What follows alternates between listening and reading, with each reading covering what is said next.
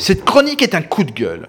Anne Hidalgo veut enlever les trottinettes à Paris. Une votation citoyenne, c'est comme cela que ça s'appelle, aura lieu le 2 avril prochain pour confirmer cette décision ou pas. Avant d'expliquer pourquoi ce coup de gueule, faisons un petit retour en arrière. En septembre 2020, trois opérateurs de trottinettes en libre service, Lime, TIR et DOT gagnent le droit pour deux ans de laisser une flotte maximale de 5000 trottinettes par opérateur à disposition dans les rues de Paris. Ces trottinettes en libre service sont utilisées massivement par près de 400 000 personnes chaque mois. Les dates du contrat sont aujourd'hui dépassées. La maire de Paris souhaite donc, au lieu de négocier avec les opérateurs pour améliorer le service, ne plus avoir du tout de trottinettes. On ne sait pas vraiment si cette décision est de la communication politique pour redorer un blason terni ou bien une réelle prise de conscience face aux dangers et accidents mortels pour certains.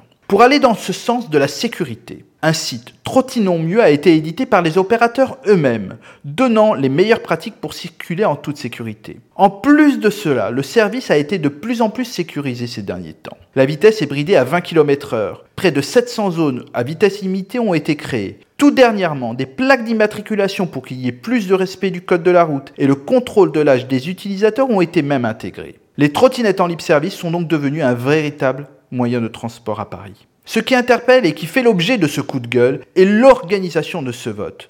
Tout est fait pour qu'un maximum de gens ne puissent pas aller voter. Il n'y a qu'à lister les principales conditions d'accès à ce vote et vous comprendrez assez vite qu'en autorisant que le vote physique, le vote électronique est interdit de même que les procurations, qu'en excluant une partie des utilisateurs qui sont les banlieusards, qui ne sont pas inscrits sur les listes électorales sur Paris, ou bien en donnant une date limite d'inscription sur les listes électorales au 3 mars, ce qui est court comme délai, faut le reconnaître, et j'en passe, on cumule les raisons pour qu'un minimum de vote ait lieu.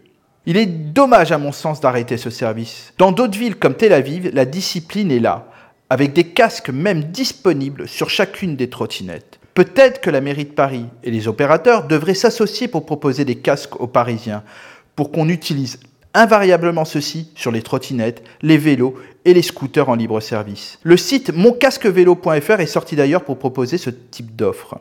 Enlever les trottinettes serait un véritable retour en arrière, un non-sens au moment où l'on veut aussi enlever les voitures des centres-villes. Les transports en commun étant ce qu'ils sont, il y aura un véritable engorgement de la capitale et cela à 18 mois des Jeux Olympiques. Alors, passez le mot et votons le 2 avril prochain. À la semaine prochaine.